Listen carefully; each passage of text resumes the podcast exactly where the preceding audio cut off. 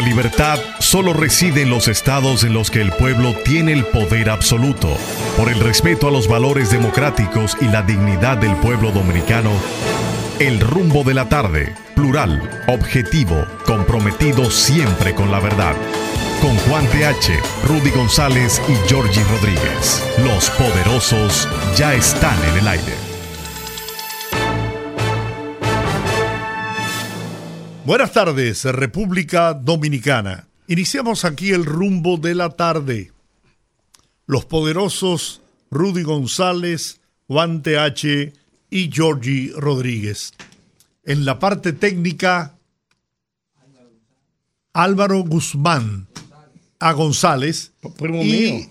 Juan Ramón Gómez. No, Juan Ramón Estamos en Rumba 98.5 FM en la capital dominicana y Premium 101.1 FM en Santiago, la ciudad corazón para toda la región del Cibao.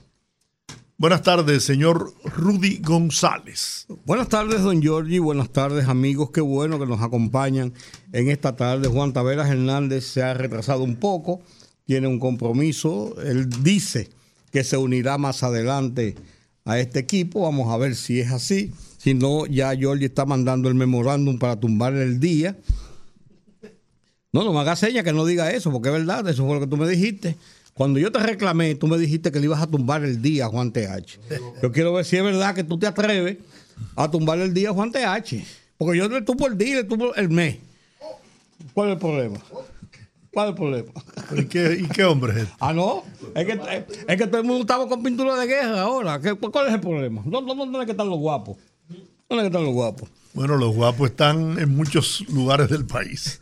Bueno, eh, hay mucha gente guapa, que son dos cosas diferentes, eh, porque, señor, hay que saber asimilar. El que va a una, a, a un- a una pelea de boxeo, a un juego de béisbol, a, eh, a una pelea de gallos, A una carrera de caballo. una carrera, usted te- tiene que saber que usted gana o pierde. Y en el último caso, empata. Y cuando empata, hay unas decisiones de suerte que te pueden dar la victoria o no. Esa es, es la parte del que va una contienda. Por eso yo me quejo muy amargamente, muy amargamente, frecuentemente, cuando oigo a gente que dice que, eh, ah, bueno, pero ese juez, un tal, ta, ta, ta, y? Porque, porque soltó o condenó a una gente que uno entiende que debe condenar o que no debe, o, no debe condenar. Yo creo que cuando usted se, se- se- se- somete a las reglas de terceros imparciales, y en este caso a la discusión eh, de, de una contienda, usted va a ganar o va a perder. Hay mucha gente que gana y pierde porque se amarga con la victoria. Se amarga por la- con la victoria porque quisiera que la victoria no era así como quería, era más de lo que quería. Quería dar más contundentemente. O porque quería rivalizar más y ganar de otra forma. Y los que pierden se amargan también porque pierden. Porque no están preparados, no están diseñados para perder. Hay gente que pone en una apuesta la vida.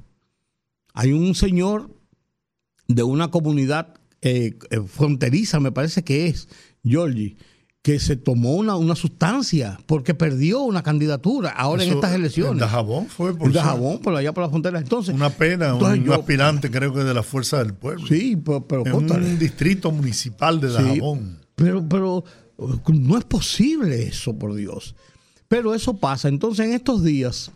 Y lo peor de eso, Rudy, que esas, esas, esas confrontaciones, esos enfrentamientos se producen con personas. Porque mira, esos distritos municipales son pequeñas comunidades. Ahí se conoce todo el mundo. Todo el mundo se estudiaron juntos. eh, Son familias, son familias, parientes, Sí, se sí. casaron con vecinos. Claro, así es. Y la política llega al extremo de crear eh, fricciones que, que incluso llegan a, a hechos de violencia. a veces insalvables. Exacto. De familia incluso, a veces insalvables. Eso, de verdad, de verdad, eso yo no lo entiendo. Es una pena, es una pena. Pero en estos días yo, yo me he tomado, como dicen, como dicen los, la, la gente, yo yo me he tomado un año sabático, por así decirlo. Un año sabático en el sentido de que yo, por ejemplo, yo vengo aquí a la cabina, yo hablo con ustedes de política y discutimos de política y oigo a la gente, pero yo me tomé el año sabático desde antes del proceso electoral, digo, el día de las votaciones, desde antes de yo no discutir con política eh, con nadie en la calle o en ningún sitio. ¿Sabes por qué? Porque la gente está muy fanatizada con el tema de política. quiere que te sea honesto? Lamentablemente, y digo lamentablemente porque esa es la imagen que nosotros hemos formado, ¿no? De nosotros, comentaristas, analistas de la situación ah, política. Tú, dices que lamentablemente porque tú, Juan y yo discutimos de política. No, no, no. Ah, no, por eso que yo estoy hablando, por si acaso. No, lo que digo lamentablemente, porque esa es la imagen que la gente tiene nuestra, y donde quiera que llegamos. ¿Qué tú crees? El tema es el de la política. No, ¿qué tú crees? Y yo te confieso Explícame. que. ¿Cómo está la cosa? ¿Qué tú piensas? ¿Quién tú crees que gana? Bueno, yo escribí un artículo, tú, tú a leerlo, Juan. Oye, Juan. A mí me saca. Yo, escribí un artículo que yo que voy, Yo que voy a un sitio a tratar de, despejar mi mente, a, separarme de los temas políticos. Bueno, pero eh, tengo la obligación porque también me debo a la gente, ¿no? No. Buenas tardes. Yo, yo, no, yo no me debo a nadie. Fíjense que ustedes no se pueden desprender del tema político. Yo sí. La Peña los sábados, todos ustedes hablan muchísimo. No, todos ustedes no. Usted no, me ha oído a mí hablando de política. Yo guardo, silencio, yo guardo silencio. Porque que yo no puedo. Mi trabajo es la política. Aquí, dos horas hablando de política. En el programa, yo, yo estoy cansado, harto de Jorge Rodríguez. al mediodía, el programa, el, programa en la noche, política. Y yo, vengo ahora de una reunión. Política. Política.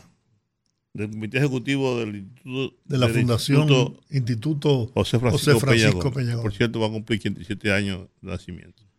Y entonces, cuando me junto con los amigos, no puede ser. A veces cogemos para Franco, con Víctor Díaz Ruga, un grupo ahí que se junta ahí. Y el tema es política y política. A mí la gente me pregunta y yo me quedo callado. Porque no puede ser. Porque ese es mi trabajo. Cuando me junto con los amigos, otra vez, ustedes ahí, el otro, y el otro, y el otro, y discutir y hablar de la política. No, Además, escribo de política. Mis artículos tienen un profundo contenido político, generalmente. Pero bueno. Buenas tardes, ¿cómo están ustedes? Bien, comencemos, el programa este. Sí, no, yo, estaba diciendo en el programa, a propósito de un comentario que hizo Jorge así rápido, yo decía que estos días están, eh, son días que todo el mundo, ese es el tema central, ese es el tema principal.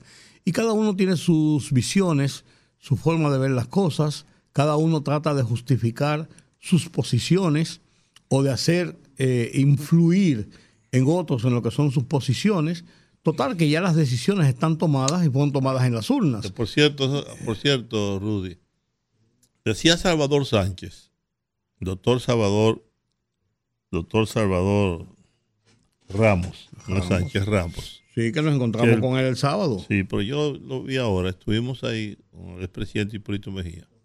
Por cierto, le cantamos cumpleaños feliz hoy. Porque se va mañana. El 24, Se va mañana para Cuba. Ah, se va. Y entonces me dejó eh, no cabía yo en el avión. Y, ah, tú dijiste que iba ahí. Sí, pero bueno, no se, pudo. La cosa es que decía, decía, Salvador, no, decía Salvador, ahí pues tú le hubiera encantado irse conmigo, le, hubiera pasado mejor. Era que el fenómeno de la abstención es toda América Latina. Que no es un caso eh, único de la República Dominicana. Que hay que repensar el tema de las dos elecciones en tan corto periodo. Ya el presidente de la República dijo que estaba de acuerdo en que eso se discutiera. Siempre que fuera un consenso nacional. Y yo, pues es la maldita vaina, que no avanzamos nunca. ¿Qué consenso el carajo? Bueno, pero tiene que ser así. no, no, tiene, no, tiene, no es verdad que tienen que ser así. Las fuerzas políticas tienen que estar de acuerdo, todas. No es verdad. El consenso solamente, es, solamente se produce durante los regímenes dictatoriales. No es la democracia. Sí, la democracia, no es la democracia, el disenso es lo que claro, la democracia. el consenso es para las dictaduras, no para los regímenes democráticos. Porque la, la democracia se caracteriza por la diversidad. Por el disenso, claro. ¿No? por eso mismo, por el disenso. ¿Tú estás de acuerdo? Yo estoy de acuerdo. Pero ¿qué es lo mejor? Lo mejor es que, es que la mayoría decida. Claro, la mayoría. El, no un consenso. bueno. el, consenso de que todo el mundo está de acuerdo no es, no es, no, no, no es lo, no es lo que prima en la filosofía de la, de la democracia. Pero eso es lo que menos problema causa. Si todos estamos de acuerdo, nadie luego tiene derecho porque es muy difícil, a cuestionar. Es, muy difícil que un, país, que un país. en ese caso, el aburrimiento es, interesante. Oye, no, no, no. ¿Sabes lo aburrido que es, que tú con tu mujer que en todo estén de acuerdo? Rompe un plato un día, de un coño.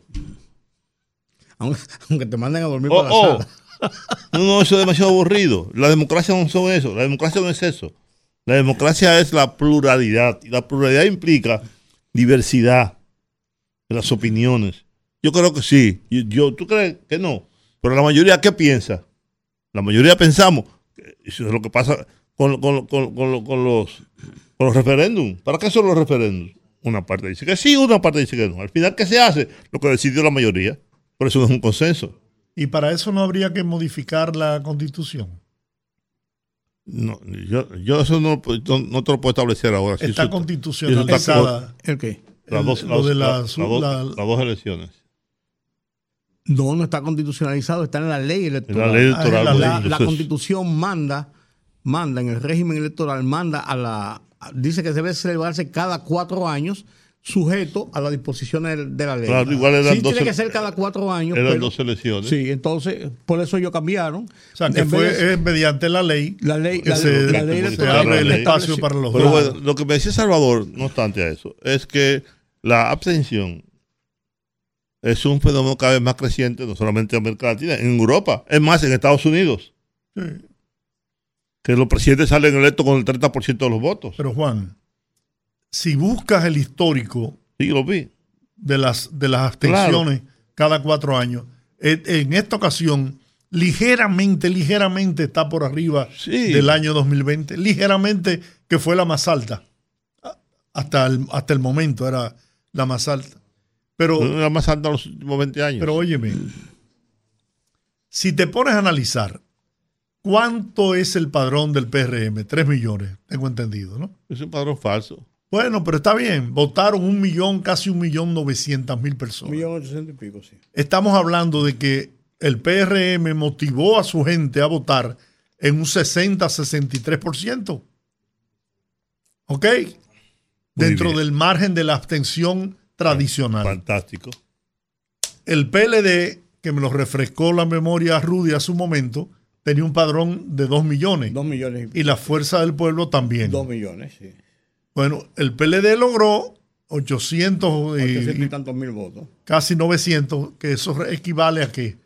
equivale a cero mata cero, a un 40%. 40%. Más o menos un 40%. Está muy bien también. Sí. Está muy bien.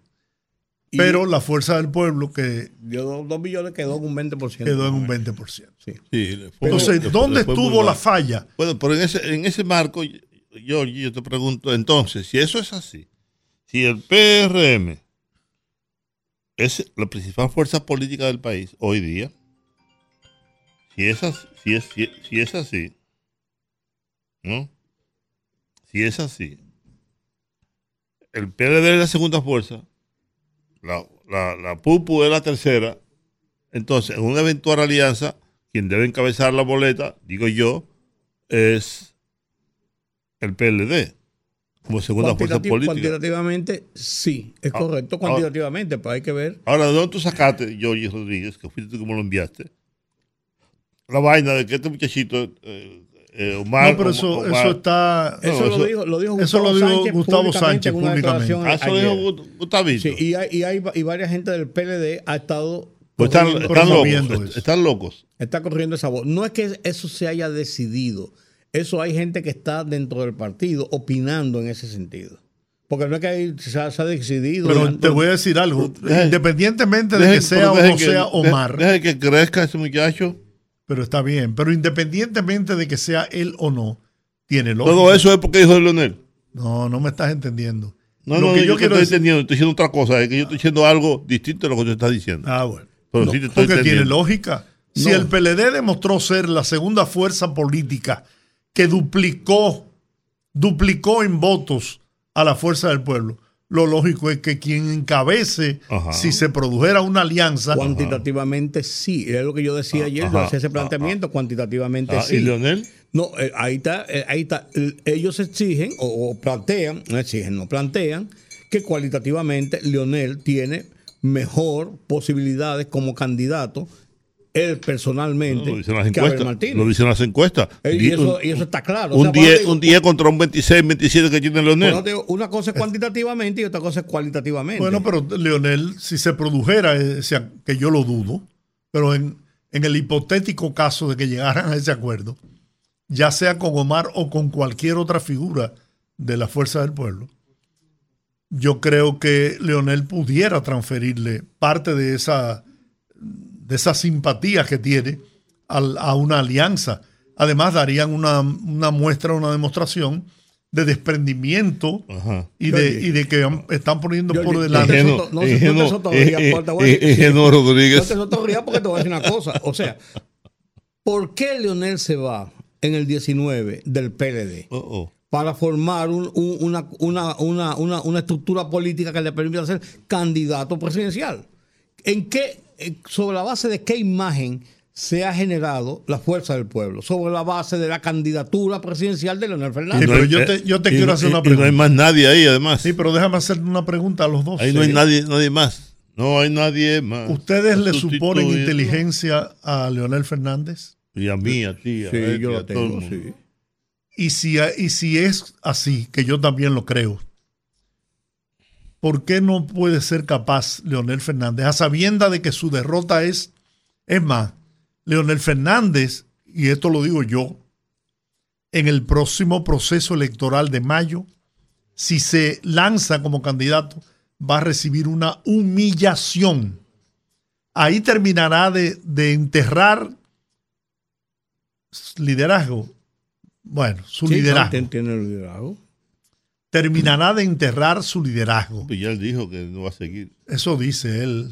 Ah, puede, Balaguer decía lo mismo. No, no, no, pero espérate, no compares a Balaguer con Leonel. La comparación es mira, mira, las candidaturas políticas y el liderazgo político tienen un serio defecto en todas partes del mundo. Generalmente en todas partes del mundo. Y es que el ego, es que yo no voy a decir la esperanza, sino la creencia de que sí tiene la oportunidad. Dile a Biden, dile a Biden que no vaya, que ya está muy viejo, está decrépito, o, está o a Trump que le están diciendo que está loco. O que lo van a meter preso. No, lo que te quiero decir, eso, esa, es una, una, de las características del, del líder, del, del, del, del, político. El caso de Estados Unidos es diferente. No, no, no, pues estoy poniendo un caso. Los demócratas no tienen candidatos. Que no, sea Joe Biden. No, sí, bueno, no, lo tienen ahora ya. Ya es lo que digo. Ahora ya. bueno, pero ahora es que se está, ahora es que está saliendo a la luz los problemas del presidente. Está bien, lo que te quiero decir con esto es, lo que te quiero decir con esto es que es muy difícil. Leonel Fernández está diseñado en su estructura política para ser candidato presidencial. No para ser líder siquiera de un partido, porque él no, su, su, su, eh, su situación no está en dirigir una estructura política, en manillar un grupo de senadores, diputados, vainas, luchar en el poder, tener que hacer acuerdos con él porque él tiene una estructura política. Él está diseñado para ser candidato y para llegar a la presidencia. Y por eso se fue. pero ese diseño de, que al que tú haces referencia de Leonel tiene una falla de origen. Leonel no tiene la menor posibilidad, Rudy. pero él entiende que sí. No, no, yo sé que, bueno, él entiende, pero eso es una bueno, está bien, obsesión más que nada. Bueno, pues por eso te decía anteriormente que los líderes entienden que sí. Entienden que sí. Y yo, yo, yo le, pregunté una vez, le pregunté una vez a un candidato presidencial si realmente él creía que tenía posibilidades. Y él decía, pero los otros andan detrás de mí y me están atacando y me están criticando porque yo soy el hombre. Pero tú te lo crees de verdad, se lo creen, Georgie. Y Leonel Fernández diseñó su partido, su partido, ha desarrollado su partido sobre la base de una candidatura presidencial. Hay más, y semejanza. Fíjate que ahí no hay más nadie. Ahí no hay más nadie que pueda sacar la cabeza. Es más, ni cuando Balaguer, que decían ustedes, los, los, balagueristas, que mientras Balaguer respire, que nadie aspire. Ahí la gente ni respira. No, pero además que es una condición del, cacique. Es una, está hecho para eso. Los caciques son así que se expresan. Bueno, va a pagar un precio alto por eso. Bueno, lo pagará. Ya lo está pagando. Ya lo está pagando. Entonces yo lo creo. Él pudo de un principio hacer otras cosas. Mira, yo creo que es un riesgo. Yo creo, yo, González, creo personalmente, que es un riesgo haber lanzado a Omar a la candidatura senatorial. Que déjame decirte, aprendido y en el imaginario de la gente, en la idea de la gente, él tiene posibilidades y las mejores posibilidades de, ganar la senaduría, pero yo creo que es un riesgo incluso innecesario para su joven trayectoria en la vida política. Él, debió seguir como diputado. Esa era, la lógica. Era seguro que salía diputado. Yo, dije un tuit. Es lo que yo creo. Que Omar Fernández, lo voy a repetir aquí, es más derechita, más conservador y más reaccionario que su padre. sí lo es. No, eso es una pose. ¿De buscando. No, perdóname. Por ejemplo, su posición ahora, que la cambió con relación a, a las tres causales. no, otra causal. No, otra cambiado. Él la cambió. Él, era, él era pro, pro Ahora Dice, que no. Ahora dice que no. Ahora dice que no. Es lo que te digo, cambió. Dice que no. Pero también, no, no, no, no, no. Su, su comportamiento, sus posiciones políticas son más atrasadas que las de su papá. Su papá es más progresista conceptualmente, ideológicamente. El tema de Leonel es otro. Porque Leonel tiene formación, una formación que no tiene su hijo, por supuesto. Claro, ni, ni la experiencia. Ni la experiencia política. Que no puede tener por ¿No entiendes? Cuando él tenga que enfrentarse a un político terminado, acabado, como Guillermo Moreno, y la gente empiece a valorar y a ponderar los planteamientos de cada uno, bueno, bueno, ya ellos están cabeza con cabeza las encuestas. Sí. Tú mencionaste a Víctor Díaz Rúa ahorita. ¿Tú viste el tuit de Víctor Díaz Rúa? Claro, y lo cité en, un artículo. Solo hay que hacer tres preguntas. Fuerza del Pueblo y PLD en línea. ¿Tienen los votantes? Si lo tienen, y creo que los tienen, ¿por qué no pudieron llevarlos a votar? ¿Podrán llevarlos juntos en mayo? Si no, dejen eso, Leonel Fernández y Danilo Medina. Sí, yo vi, yo es muy hasta lo práctico. no, no, no, y muy realista sobre el planteamiento. Por eso yo digo que el tema de la atención, lo estaba diciendo ayer, el tema de la atención es un lloro ante, no un lloro ante, el, ante el muro de la lamentación. Un argumento para justificarse, pero que se le desmorona. Es que todo lo que plantean en 48, 72 horas se le viene abajo. Bueno, pues no es que se le viene abajo, Georgie, es que no hay una respuesta a lo que pasó de una forma tan apabullante. Por eso te digo. ¿Qué tú quieres? que Ah, míralo ahí, sí, ahí está, en la pantalla. El, el tuit de. Sí, yo lo comenté, ayer, yo lo comenté ayer en el programa de televisión. Sí. Entonces, esa, esa, esa es la realidad. Antes de que nos vayamos a la pausa, si ustedes quieren leer rápidamente la distribución de ya oficial de cómo quedaron las candidaturas, que yo creo que es interesante. ¿Ya, ¿Ya se terminaron la revisión de los votos nulos? Hasta el momento con las que hay.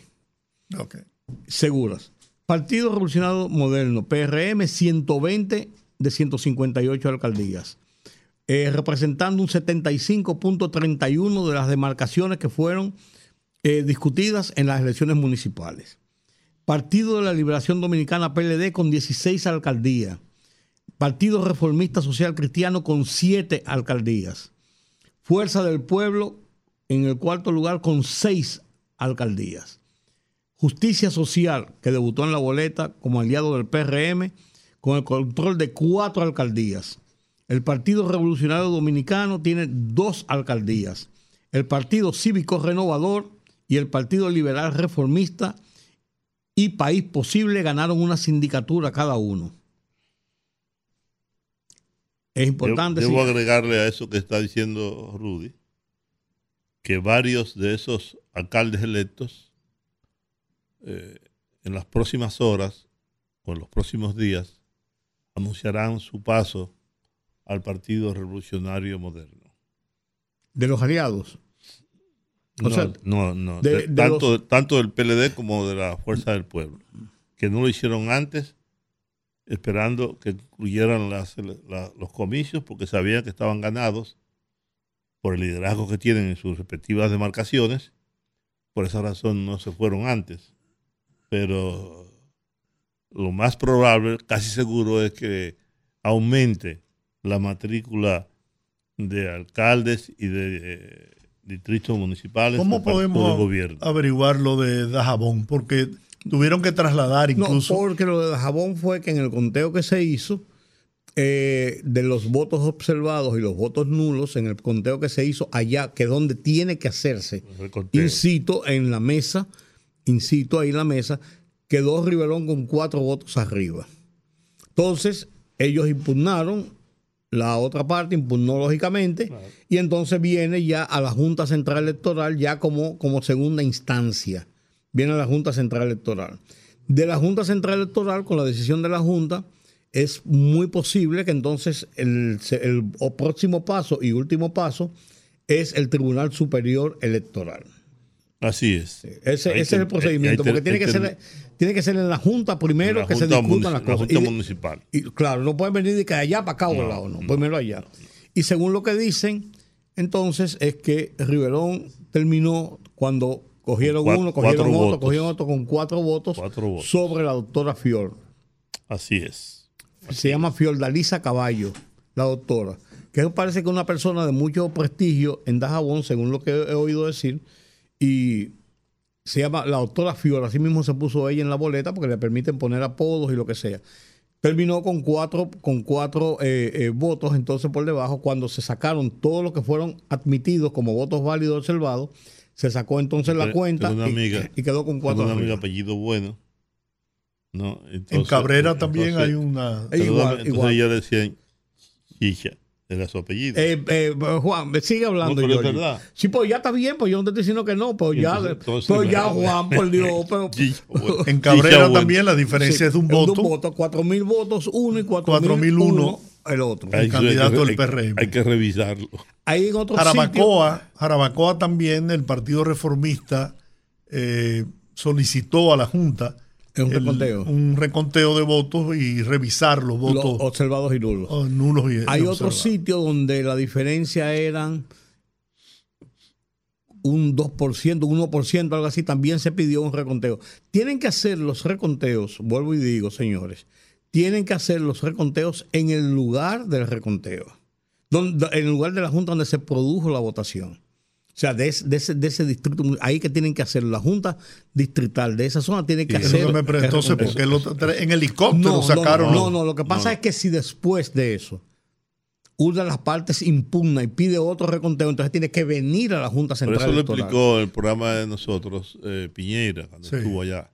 Que efectivamente, como tú dices, Rudy, eso tiene que hacerse por ley en, el, distrito, en el distrito, o exactamente, la Junta Municipal. Así mismo es. Ahí se hace, ahí que están las boletas, y están las actas, entonces se revisa. Y es el primer lugar donde se hace la primera instancia, la primera instancia. Después viene la Junta, y si en la Junta, todavía con la decisión que dé la Junta, entonces no están de acuerdo, se puede ir al Tribunal Superior Electoral, que es donde tiene la última instancia, en ese caso específicamente. La última instancia la tenemos ahora en ir a la pausa. vamos a la pausa. Fogarate en la radio con Ramón Colombo. Se titula Todo sigue igual. Y tras elegir sin grandes aspavientos a quienes encabezarán en todas sus fracciones el menos poderoso de los poderes, todo sigue igual una clase superpoderosa que sigue acumulando poder en todos los poderes, una clase media que sigue buscando poder consumista en las calles y avenidas del consumo, una clase baja sin ningún poder para olvidarse de los poderes, una clase política que devenga los mejores beneficios del poder y sus poderes, y una clase periodística que no ha tenido ni tiene suficiente poder para lograr con palabras y súplicas editoriales verdaderos cambios en los poderes, más allá de nuevos nombres y promesas. Fogarate en la radio con Ramón Colombo.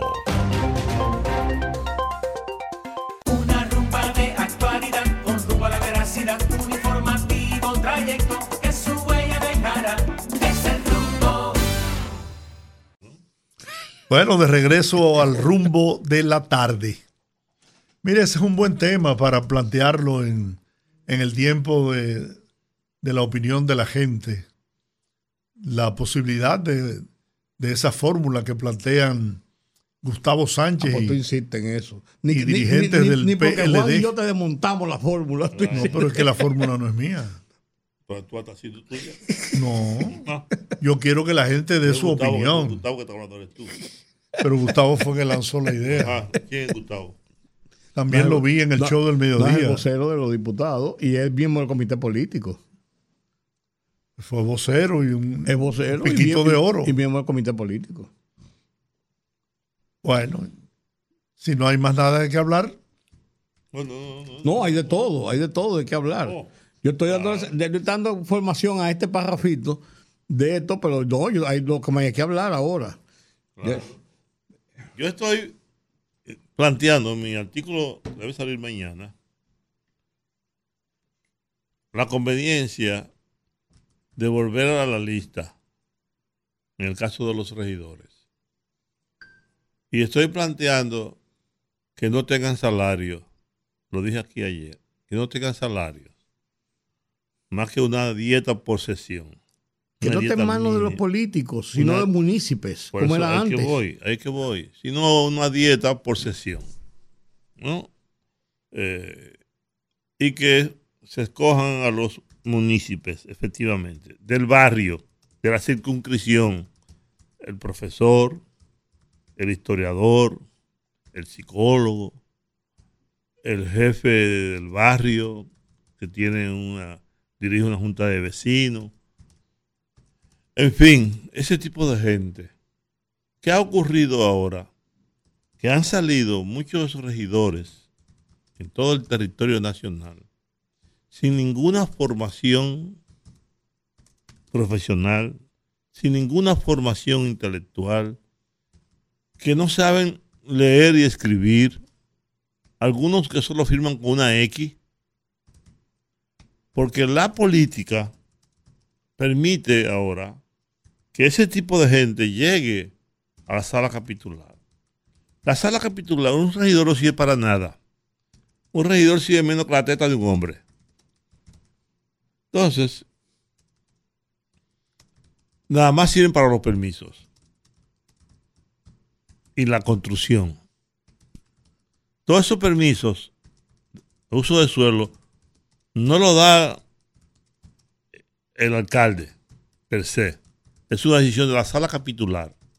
Pero esa sala capitular, que ahora tiene salarios de lujo en, muchas en, muchos, en muchas demarcaciones. Si volvemos atrás, cuando los regidores eran gente como Georgie Rodríguez, como el historiador de Morice, como el intelectual fulano de tal, que eran honoríficos, pero ahora le hemos puesto salario a todo. Y hasta, hasta se matan por ser presidente de un club, de un sindicato, porque ganan 200, 300, 400 mil, hasta 500 mil pesos mensuales. Para ser regidor hay que hacer una inversión millonaria. Millonaria. Y usted ve los riferos, los narcos, etcétera, etcétera. Aquí hay un problema muy serio con eso. Y hemos complejizado todo. Y hemos metido a la política todo.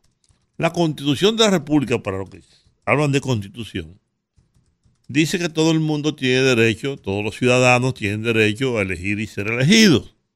No es ser elegido, no. Eso lo aclara siempre Cándido Gerón. Derecho a ser elegido y elegible. Una gente que no sepa leer ni escribir. El voto de esa persona no puede ser, no puede ser, no puede ser igual que el mío. que el de Giorgio el de Rudy. No puede valer lo mismo. Desgraciadamente es así. No puede ser. El canalla que compra un voto y el que lo vende no puede estar en un proceso electoral. Pues, vamos a hacerlo así. Vamos a hacerlo más simple. Ok. Que el PRM diga cuáles son los, los municipios más destacados de la circunscripción 1. Fulano, fulano, fulano, fulano, fulano. El, P- PLD dice, ¿cuáles son los municipios de esa misma circunscripción? Fulano, fulano, fulano, fulano. Entonces vamos a las elecciones. El que saca más votos tiene más municipios. Saca menos votos tiene menos. Y estamos garantizando una sala capitular representativa de lo mejor de la juventud, de las mujeres, de los obreros, de los campesinos, etcétera, etcétera. Y no le va a costar tanto a este pueblo, a este país. La democracia nuestra es demasiado cara, cada vez más cara. ¿Usted se imagina que nosotros le estemos dando más de 20 millones de pesos mensuales a Miguel Vargas Maldonado? Usted, ustedes están oyendo lo que yo estoy diciendo. Y quiero saber en qué gasta ese partido que ahora sacó el 0,0000007%. Todo esos cuartos que le estamos dando. Entonces lo estamos sacando las costillas al pueblo dominicano.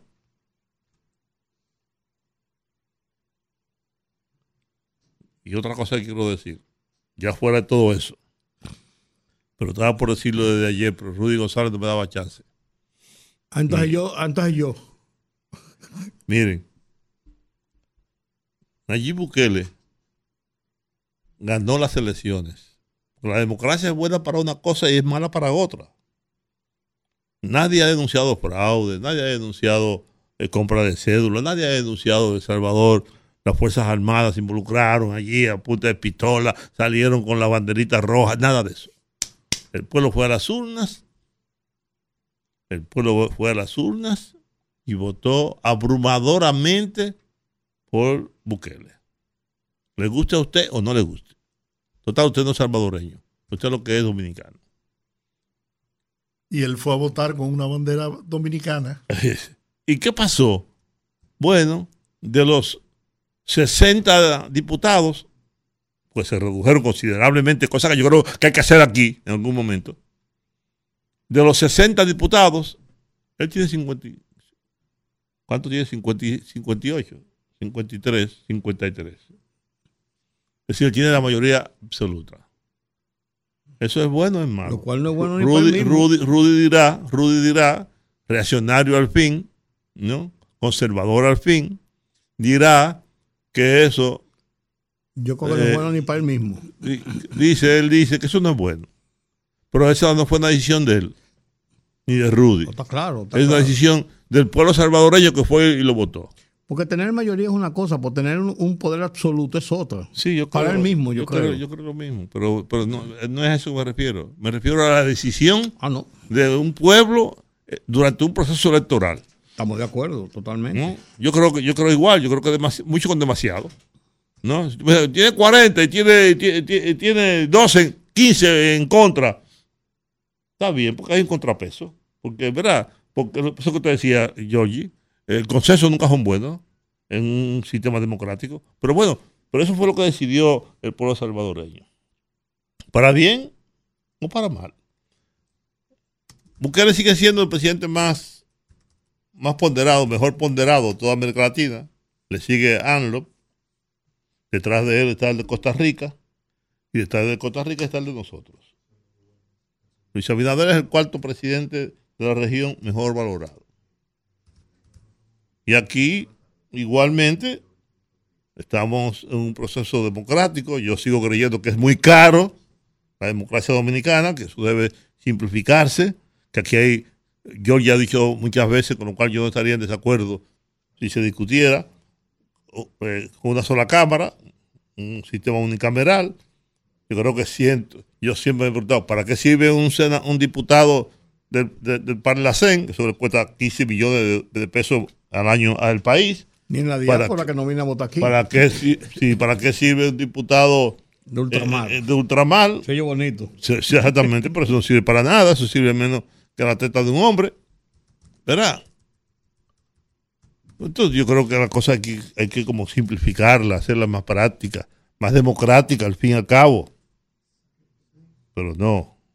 Dinero, cuarto y cuarto. Así como eh, de igual manera hemos descuartizado el territorio nacional. Todos estos municipios, distritos municipales, cuántas provincias. ¿Para qué? Eso es aumentar los gastos, el costo de, todos esos municipios. En todo hay que ponerle que cuántos empleados, que cuánta vaina, una burocracia extraordinaria, enorme, costosísima. No joda. Aquí tenemos la línea telefónica.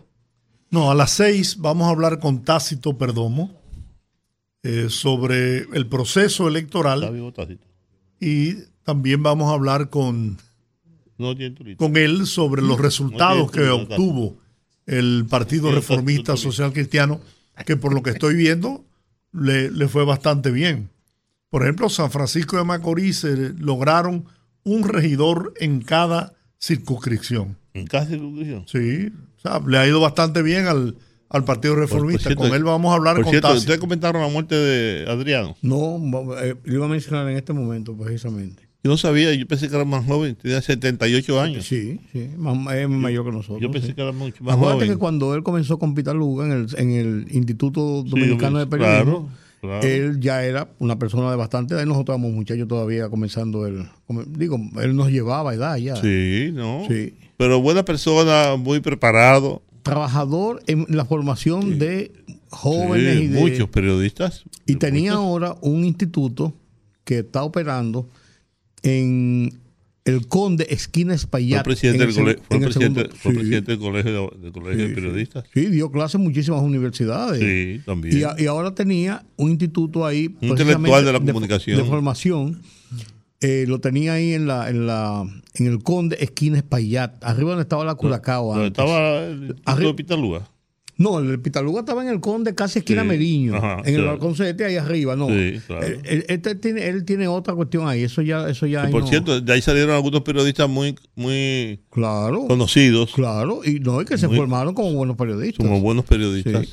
Tenía una licenciatura, llegó, llegó, le, le dieron el Eso rango estaba de- ya en el Conde, En casi el- esquina Meriño. casi esquina Meriño, un arriba de segundo, Prota. sí, arriba, de- Arriba, de, arriba, Prota. sí. Sí, arriba de Prota, ahí, Ahí que es un comenzó- balconcete grande de, de, de madera. Creo que Julio Julio Martínez Esposo comenzó Dani o Alcántara estudió ya. estuvo ahí. Da- sí, Cristian Jiménez Alcántara, comenzó Cristian ahí. Jiménez, varios periodistas buenos, reporteros. Sí. Porque de ahí salían buenos periodistas. Lo que pasa es que Y al muchos comenzaron ahí y luego se iban a la UAS o porque se no iban. tenía licenciatura, Exactamente. era, era Era un, era un, un asunto técnico, pero después el Mi, hija- gobierno mi, mi- le- mi hija, le- mi hija Michelle estudió ahí. Sí, el gobierno después le dio la incorporación para que ellos tuvieran una licenciatura eh, y después de ahí se iban a la universidad a hacer un- cualquier otra cosa, pero, pero salían bien formados.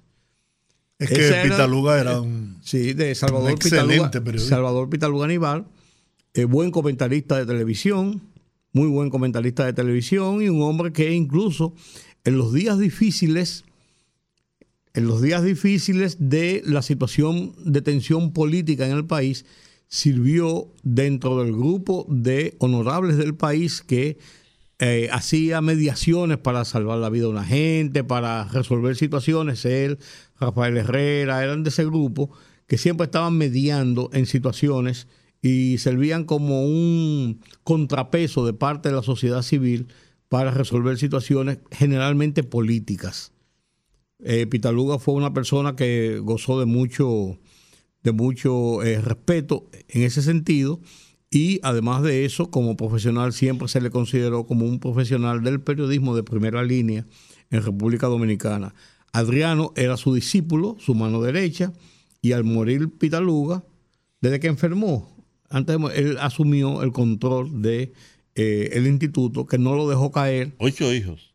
Ocho hijos tenía ahí. Tenía. sí. Yo estuve con él hace como dos meses.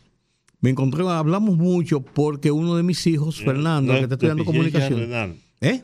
Sí, Deficiencia renal. sí. Él me dijo, él me dijo que tenía algunos problemas de salud. No me dijo cuál, pero lo vi, lo vi muy bien, claro. Ya por su re- edad. eran pruebas renales. Sí, pero lo vi muy bien porque uno de mis hijos, Fernando Arturo, que estudia comunicación social en asuntos de audiovisuales y cinematografía, hizo un curso de seis semanas en el instituto que ellos tienen relacionado con esto de introducción a los audiovisuales. Ahí, entonces, por eso sé que está ahí, porque lo llevaba, era los domingos, Juan. Entraban a las 9 de la mañana y salían como a las 4, a las Sí. 5 de la tarde, los domingos. Entonces, uno de los días que yo fui a buscar a mi hijo, él estaba ahí, estaba bajando también, y hablamos mucho rato y conversamos y... y Era un buen conversador. Sí, sí, sí, siempre, siempre, siempre. Un, un tipo muy... Teórico. con- no, y, y con, con buena actitud, esa gente que tú puedes conversar con él. No como tú, que uno conversa contigo, entonces tú no sabes si en un momento le va a dar a uno. Además también estuvo, estuvo como lejos de la, de, de la política. Sí, sí, per sí, sí. De, los- de los partidos, Sí. de los grupos políticos, partidarios. Él tuvo algunos choques ahora cuando estuvo en el colegio de periodistas últimamente, por algunas situaciones que siempre se dan en el colegio, pero nunca con, con situaciones que, que- que- fueran eh, eh, deleznables. No, no, no creo, no creo que tenga una, una mala imagen nadie de Adriano de la Cruz. Paz a sus restos. No habían dicho todavía hoy cómo iban a ser los funerales. No lo había visto publicado, pero esta mañana cuando recibí la noticia, la verdad que me impresionó mucho. Puerto Plata, en Puerto Plata, el Partido Revolucionario Moderno arrasó, En todas partes. arrasó. En la provincia de Puerto Plata, el partido y aliados, el PRM, lograron obtener la victoria en los nueve municipios de la provincia de Puerto Plata y en 11 de los 12 distritos municipales. El mayor con- eh, te- control territorial en esa demarcación de la historia reciente. Hay que esperar que a mm, Baja Boniquito, No ganó, ganó el, el alcalde. pues te digo que a Baja Boniquito, como tuvieron la victoria, no puedan decir que, que no tienen cómo, cómo ayudar y terminar con ese camino vecinal. Ojalá que- que se apiaden de Baja Boniquito y Pecado Bobo. Bueno, eh, hay tres de las, de las eh, municipalidades, de los municipios, en donde fueron aliados con el Partido Reformista Social Cristiano, que tiene eh, una buena presencia. Ahí en Puerto Plata está Carlos Troche, que es un, un Ah, pues, dirigente, un dirigente del, del- del de reformismo de, reformismo de muchos años. de mucho tiempo y un gran, un gran trabajador. Sí. Carlos Troche fue de la dirigencia incluso de, a nivel nacional sí, del de- partido. del partido. Lo es, es miembro de la dirección. de la dirección todavía, ok. Igual que tú. Sí, claro. De mí no, de, dile De tú lo Giorgi, de claro. Porque la gente oye igual que tú y cree que conmigo tú estás hablando. No, porque todo el mundo sabe que tú no eres reformista ni tienes ningún vínculo con ese partido. Lo, tuviste, lo tuviste, no. lo tuviste en una época. que no. Lo tuviste en una época. Oye, yo le dice que no. ¿Qué es lo que? Que es lo que le es balaguerista, que no es reformista. Él siente por ahí, de ese lado. claro que sí. Ay, carijo. Pues, en, señores, en otro tema que no podemos dejar de lado, porque necesariamente no es todo la situación de la política, aunque eso eh, eh, acapara la atención de este momento en República Dominicana. La situación que se está dando en Haití internamente en este momento va de mal en peor. La acusación que ha hecho un juez federal de la viuda del presidente Juvenel Mois, de Jacques Claude y de el coronel Chalas, que era jefe de la policía, que lo está implicando directamente en el magnicidio, en el asesinato del, del presidente Mois, ha provocado un cisma en la clase política y la situación interna de Haití que viene a complicar más su situación interna. Porque ah, recuerden ustedes, recuerden ustedes que ella estaba en la habitación con su marido cuando él resultó asesinado y ella recibió un, uno o dos disparos, incluso fue llevada a Estados Unidos en un avión ambulancia y todo esto porque era una víctima que logró eh, sobrevivir al atentado. En su propia habitación, en su cama, fue, fue asesinado el presidente. Entonces, ahora este juez federal que está haciendo una investigación en Miami, en el estado de la Florida, sobre el tema del asesinato de Mois, ha determinado que en las investigaciones que ha hecho la Fiscalía y el FBI se ha determinado el involucramiento directo de la viuda con el complot, con el asesinato, también el involucramiento directo de Klaus Josset, que es, era en, en ese momento el canciller del gobierno de eh, Juvenel Mois, y que al caer asesinado Juvenel Mois asume el control como primer ministro, aunque días después fue sacado y separado de ese cargo por el hecho de que había un primer ministro designado, no ratificado, pero designado por Juvenel Mois cuatro días antes de ser asesinado, que es Ariel Henry. Entonces, ocurre que este señor, que es un enemigo jurado de República Dominicana y ha hecho una campaña interna política, se ha lanzado a la política cuando fue despedido por, por Ariel Henry como canciller cuando volvió a la posición, este hombre se ha lanzado como un candidato político presidencial para la eventualidad de las elecciones cuando se produzcan, pero lo ha hecho sobre la base y la plataforma del odio hacia República Dominicana y no desaprovecha un solo momento para endilgar culpas y acusar a República Dominicana de los males de Haití e incluso de provocar situaciones en Haití o contra los haitianos. Y el tercer, la tercera persona es nada más y nada menos que el coronel Chalas. El coronel Chalas, señores, fue, era el jefe de la policía en el momento del asesinato de el presidente Mois y fue quien dirigió el operativo que eliminó y arrestó a varios de los mercenarios colombianos que se refugiaron en una casa para ir huyendo y refugiarse en la Anunciatura Apostólica, tratando de, de huir, de evadir la persecución momentos después de, de- de haber tiroteado al presidente de Haití. Mira, yo, mira, yo tengo miedo de que un día de esto me llegue una situación ¿Por?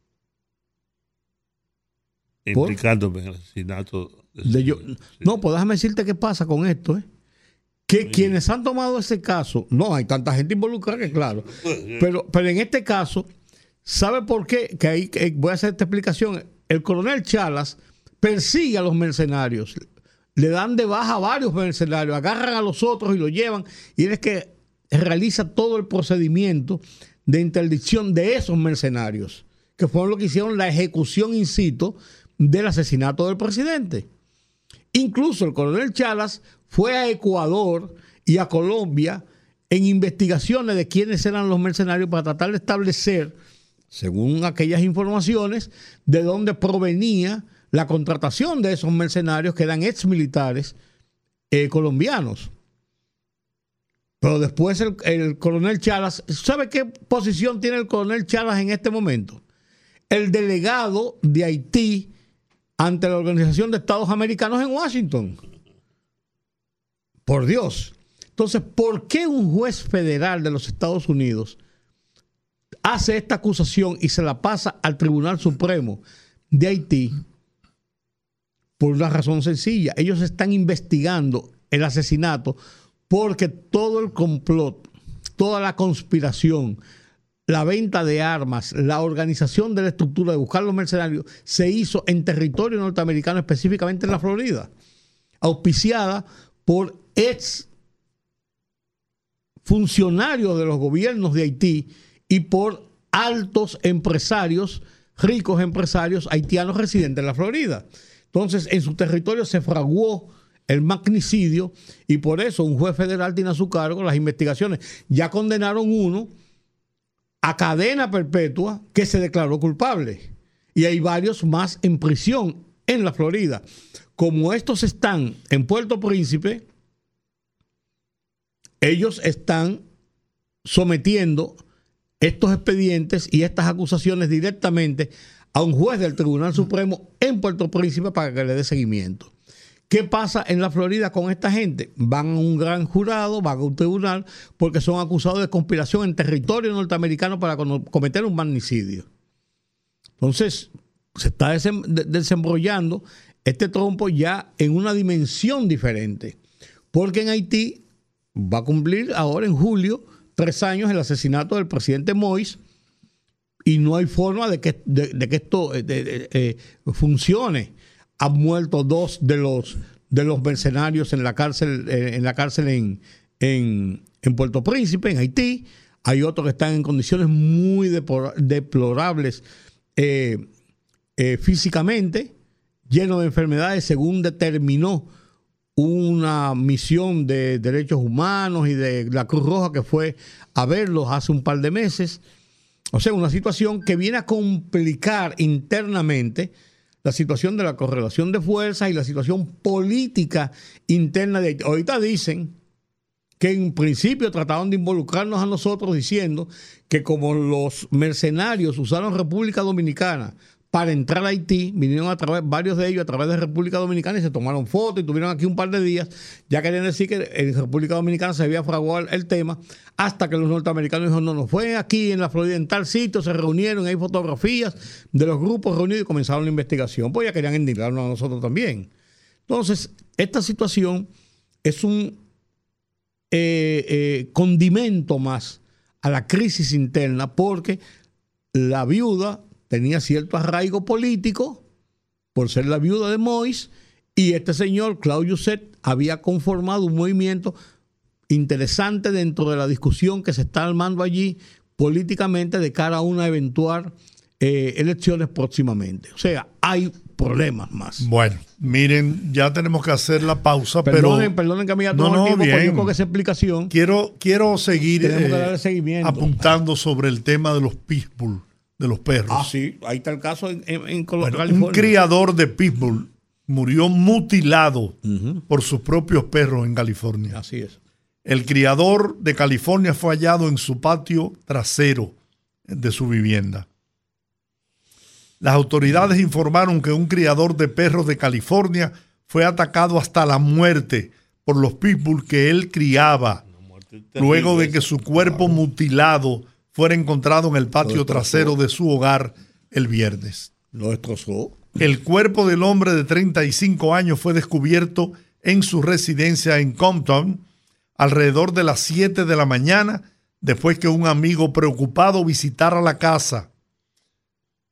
Tras revisar videos tomados de cámaras alrededor de la propiedad, los investigadores indicaron que el ataque de los perros ocurrió entre las 7.30 y 8 de la noche del jueves estaba alimentando a los perros en ese momento y es posible que haya habido una pelea entre algunos de los perros y ellos finalmente atacaron y despedazaron a su criador. Qué barbaridad. Una muerte terrible. No se puede jugar con esos perros. Esos perros, la gente camina, los saca a pasear en lugares públicos sin tener la, la protección de vida de un bozar, por lo menos.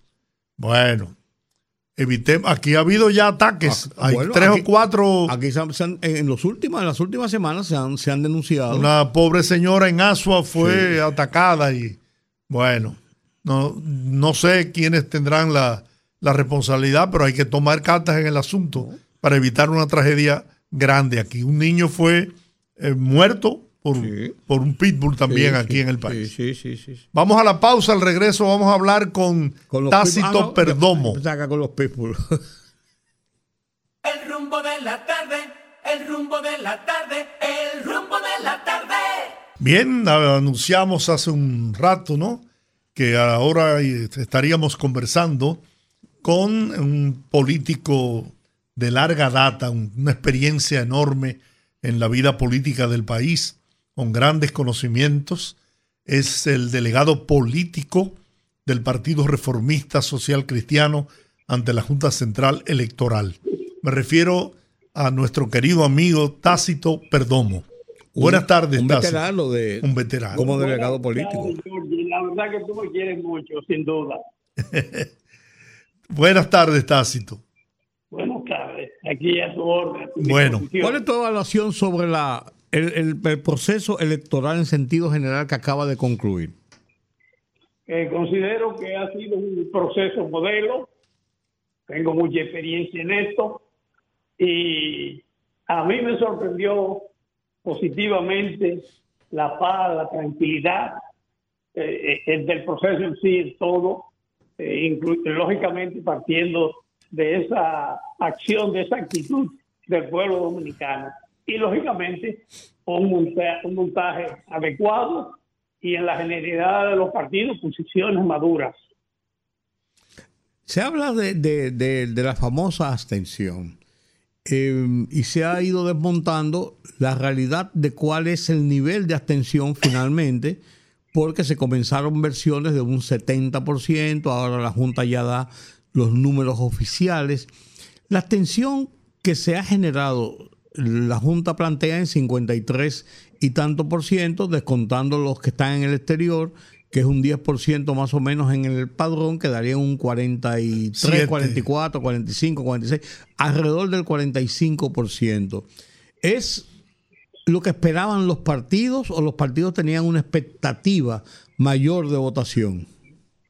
Bueno, si una expectativa mayor, debiera revisarse, porque normalmente las elecciones municipales, aquí y en cualquier parte del mundo, en Francia a veces el 30% y menos, y en España igual, siempre votan muchísimo menos. La expectativa de, la- del electorado se centra más en la presidencia de la República y en el Congreso, pero sobre todo la presidencia, que en los votos municipales. Esa es la gran verdad. Y aquí, en esta ocasión, porcentualmente, quizás uno o dos puntos menos que la generalidad, que está en la media, pero suponiendo que, que esté un poquito debajo de la media, hay un asunto. Al haber más electores en el padrón, votaron más personas que cualquiera otra vez. Es la vez que más electores han votado en unas elecciones municipales, aunque el porcentaje sea un- una, una gota menos. Correcto. Mira qué buen dato ese, porque la verdad es que se ha querido presentar como una, un fracaso el proceso electoral del pasado domingo, eh, argumentando un nivel de, de abstención que nunca antes se había visto en el país. Sin embargo, eso ha sido desmontado. Perdón, si ha habido un fracaso, ha sido el fracaso de los partidos que no han logrado llevar su- sus simpatizantes o su militancia a votar. Esa no es la experiencia del Partido Reformista, que un partido que recibió durante cuatro años y el, proceso electoral unos 120 millones de pesos del Estado, venció y se está peleando la tercera posición con otro. Venció partidos que recibieron casi 2 mil millones de pesos en el mismo periodo. Nosotros, nosotros fuimos capaces de llevar nuestra gente y lo llevaremos con esa misma fuerza en mayo, duplicada. A propósito, el desempeño del Partido Reformista, por lo que he estado leyendo, ¿no? Ha sido eh, muy bueno para las posibilidades económicas de que disponía, ¿no? ¿Cuáles son, en definitiva, los municipios eh, donde el Partido Reformista ha obtenido las alcaldías? Fíjate, eh, tuvimos, tuvimos en Sosúa, en Villa Isabela, en Luperón, en La Descubierta, en el Llano, el, el Llano Elías Piña, pero también logramos algunos distritos municipales como allá mismo en Elías Piña, en Sabana El y otros más que no me vienen así con el cansancio que tengo, no me viene a la cabeza, pero logramos siete. ¿Qué pasó? siete El, el Maimón, el de, el de Maimón, ¿se logró el triunfo? No, no se logró el triunfo, pero se logró una muy buena participación. Una cosa, Tácito, esta- estas alcaldías iban unidas a una alianza con el PRM y ustedes personificaban o iban en una alianza donde ellos aportaban los votos. ¿Cómo, cómo, cómo fue? No, no. En algunas eh, fuimos aliados, pero en otras fuimos nosotros por nuestra por nuestra propia cuenta, Ok. solos. Quizá con la alianza de algún pequeño partido. Ok. como el caso de la cubierta, me acuerdo así de pronto la de cubierta, pero esa es la verdad. ¿eh? Ah, ganamos también en, en la mata de Farfán, Las matas de eso es en San Juan de la Maguana. San Juan de la Maguana, sí, también ganamos. Y además también he visto que tienen, No, no me acuerdo bien. he visto que también alcanzaron eh, una, digo, lo que se ha, se ha conocido hasta ahora, una buena representación de los regidores. Vi que en San Francisco de Macorís hay hasta ahora tres regidores reformistas. Eh, creo que es una mala información. No sé, pero donde leí el documento y de pronto pensé eso, pero que se refieren a Santiago de los Caballeros. Mm. Pero debo da- darte un dato. En la caleta, en caleta de, San- de la Romana, estamos discutiendo empatados y habrá que hacerlo por el lanzamiento de una moneda hacia arriba.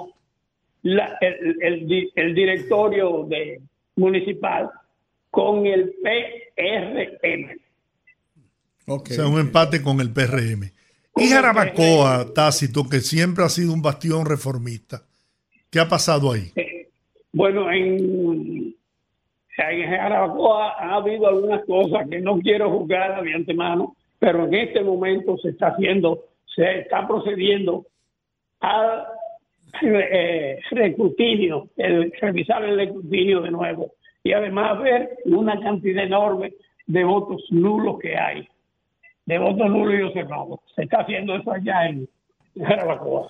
Que tú sepas, ahora que tú hablas de reconteo, se están produciendo, eh, hemos oído en las informaciones, bastantes reconteos en diferentes municipios, en diferentes áreas. No solamente en el caso de los municipios, sino también en juntas municipales. Sí. Bueno, las juntas municipales son de los municipios. Sí, sí, lo que te quiero Este- decir que no son, que, que son de juntas municipales, no de, no de los municipios cabeceras. De distrito municipal. distritos Ah, bueno, municipales. distritos municipales, Distri- sí, perdón, sí, distritos sí. municipales, sí que no son en, la- en las cabeceras.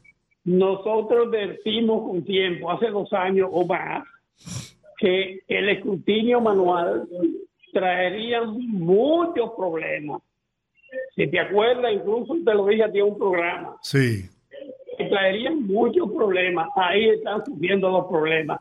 Que debió ser el escrutinio, no el voto, el escrutinio debió ser automatizado. Y de todas maneras, aparte de esas quejas que están produciéndose, la mitad se pierde. La mitad tú no te das cuenta qué pasó ni cómo, pero pasan. La necesidad de que nos aboquemos al escrutinio automatizado, donde no pase por tantas manos humanas, casi siempre eh, con un dejo de, de cualquier cosa. ¿Tú estás de acuerdo y contigo el Partido Reformista o una posición personal sobre lo que se está hablando en estos días de la unificación nueva vez de las elecciones? Totalmente de acuerdo y lo hemos propuesto, incluso lo propusimos siempre y perdimos ese pleito en su momento, lo perdimos que y la pusieron así, porque eso tiene tantos riesgos. Imagínate tú que unas elecciones fracasen eh, y fracase una junta en, en febrero. ¿Quién la hace en mayo? La Guardia. No, pero también vivimos en este país Sí, sí, sí, sí, no. la guardia, y el cardenal no está. En la guardia que va a hacerla. Entonces nosotros creemos, pero además los costos para los Sí. partidos es terrible. Sobre todo en esta ocasión y en cualquiera otra, para los partidos que no están en el poder, que no están en el gobierno, que solamente es uno siempre, todos los demás no. Los costos son terribles, no, no lo soportan. Y eso es terrible, no es una cosa. Aunque nosotros tenemos una experiencia que creo que comencé diciendo de eso, que a partidos que recibieron casi dos mil millones de pesos y nosotros 120 millones en, en cuatro años, incluyendo electoral, hemos demostrado que sí se puede haciendo un trabajo correspondiente. Bien, Tácito, finalmente, las expectativas del Partido Reformista con miras a las elecciones en, eh, en la cual se escogerán senadores, diputados y al presidente de la República? Muy buena, muy buena la expectativa, porque la percepción además es grandiosa, la gente está eufórica y nosotros estamos dispuestos a avanzar mucho más que lo que avanzamos ahora, que a mí, que tengo alguna experiencia en esto, ha sido una sorpresa muy agradable. Bien, bueno, yo espero que logren alcanzar el, el 5% para que recuperen la condición de partido mayoritario. Estamos en eso, en esa lucha del 5%, que la Junta no temperó nuestras demandas, ni la pasada, que fue la culpable de la situación que nos abogó a esa situación, ni esta. Pero los resultados electorales están diciendo que sí nosotros teníamos razón cuando reclamábamos. Muy bien. Tácito Perdomo, gracias. Gracias. Gracias por esta conversación y éxito en el próximo proceso electoral. Gracias, gracias. Y aquí a la disposición de ustedes. Gracias, Tácito. Ok. Tácito Perdomo, eh, delegado político del Partido Reformista ante la Junta Central Electoral. ¿Desde cuándo Tácito Perdomo está como, como delegado, Georgia? Hace muchos años. Hace mucho. Tácito tiene que tener más de 25 años. Como, como delegado. Sí. Una experiencia acumulada ahí. Todos. Juan, qué abusador tú eres. No, de que yo tengo uso de razón, estoy yendo a Tácito. Hace rato, pero no te ¿no? digo. Y un, un luchador eh, político, un político. Él era de- tu mismo pa- del No, grupo de no, izquierda, ¿no? Él era qué? Él era MPD. No, él fue de lo que fundó la izquierda eh, en Pero siglo- no. siglo antepasado. Sí, pero, pero lo que te quiero decir, ¿era MPD o qué Ajá, era él? sí. MPD. Sí, porque Juan se atribuye ser, haber sido de la línea roja. Él se atribuye eso. No, yo fui militante de la Liga Pues Roja. no, no, no, no, no tenemos eh, registros, Georgie. Hemos buscado en los archivos, pero no tenemos registros No, de ningún, de ningún fui- saltadera de patio huyéndole a unos policías. Sí, sí. Y yo Por lo menos es que no había cámaras cuando yo- eso. y yo fui además miembro del comité, del comité provincial de Barahona. Y vine de Barahona a la fundación del PTD como delegado. Claro, y fui. ¿Y qué tú hacías en y Barahona? fui Eso. Ah, bueno, político. a- haciendo Ajá. actividad Y política. fui candidato, candidato por la Unión Patriótica. Pero no fuimos a las elecciones. Ah, yo me acuerdo un TH que era tú. Para entonces no me decían, para entonces no me, para que tú veas, para entonces no me decían TH. No te hacía-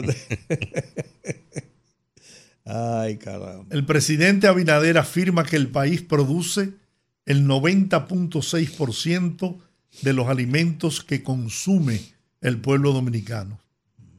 Aseguró que en, en gran parte el país es autosuficiente en materia de seguridad alimentaria, pasando del 88.5% en el 2019 al 90.6% en el 2023, a pesar de que somos una pequeña isla con poco terreno.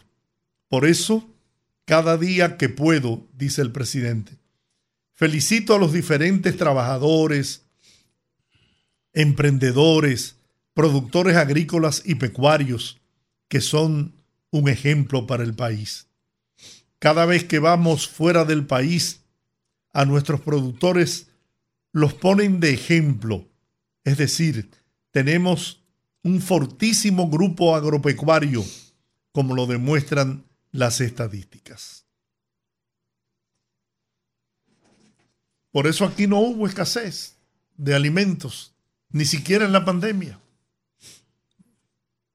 Aquí la producción nacional ha estado bastante bien asentada en los últimos años. Se, ha hecho, se han hecho muchos esfuerzos en ese sentido. Incluso nosotros en los, en los- ninguno de los tiempos que ha habido, incluso cuando las grandes sequías, hemos tenido importante desabastecimiento de, productos de consumo masivo, de consumo nacional. Eh, en las sequías grandes, como recuerdo las sequías en los años finales de los 90 y principios de, de este siglo, del 2000, se produjeron dos eh, periodos de sequía bastante largos y prolongados que hicieron estragos en, en la agricultura nacional y afectó mucho, en gran manera, la ganadería, nosotros no tuvimos necesidad de importar, salvo en algunas ocasiones, arroz, porque demandaba de mucha agua y uh, la, la- producción mermó sustancialmente. Y en el caso de la leche, tuvimos que proceder a eh, conseguir leche en polvo de los países que subsidian leche y mediante acuerdos de otros países que tenían leche subsidiada y que pudimos comprar porque la producción mermó sustancialmente porque no había suficiente pasto eh, recolectado para el, el alimento del ganado y hubo una baja tanto en la producción como en la cantidad de, de reses que pudieron sobrevivir a esas sequías. Bueno, con el programa Tasa Cero del Banco Agrícola, se han beneficiado más de 17 mil agricultores. Este programa aporta, además, más del 60% de los recursos financieros que fluyen hacia la agricultura. A la fecha ha superado los 14 mil millones de pesos en préstamos, incluyendo los fondos que genera la recuperación de estos préstamos. Asimismo, la institución refleja un crecimiento absoluto de 81% en su cartera global de préstamos, la cual era de 30.306 millones en agosto del 2020 y ascendió a 54.920 millones en diciembre del 2023 un gran apoyo al, sector agropecuario, ganadero del país, porque esa es la base del desarrollo, señor, es la producción. No, no solamente eso, que si se produce en escasez, hay que buscar dólares para comprar fuera. Y la búsqueda de, divisas para comprar alimentos fuera significa una presión sobre la tasa cambiaria y sobre los precios a que pueden adquirirse en República Dominicana. Aunque se dan los casos de todavía en República Dominicana una serie de rubros que cuesta más la producción nacional que importarlos porque el costo de la producción nacional es muy alto aún en República Dominicana. Pasa con el caso del arroz, que traer arroz de China, traer arroz de, de Vietnam, resulta más barato en muchas ocasiones, incluso una vez se traía arroz de Taiwán, que resultaba en una calidad similar y hasta mejor en algunas ocasiones al que se vendía en República Dominicana, y su costo de venta era mucho más barato que el costo de producción en República Dominicana, que es realmente un costo muy alto. Pero ahí se ha avanzado también, Rudy. no, no, no. se- El arroz pasó de 13.342.994 quintales de arroz entre el 2017 y el 2020 a 14.220.623 quintales entre 2021 y el 2023, para un aumento de 6.57%. Las habichuelas pasaron de 1.368.066 quintales entre 2017 y 2020 a 1.426.524 entre el 2021 y el 23.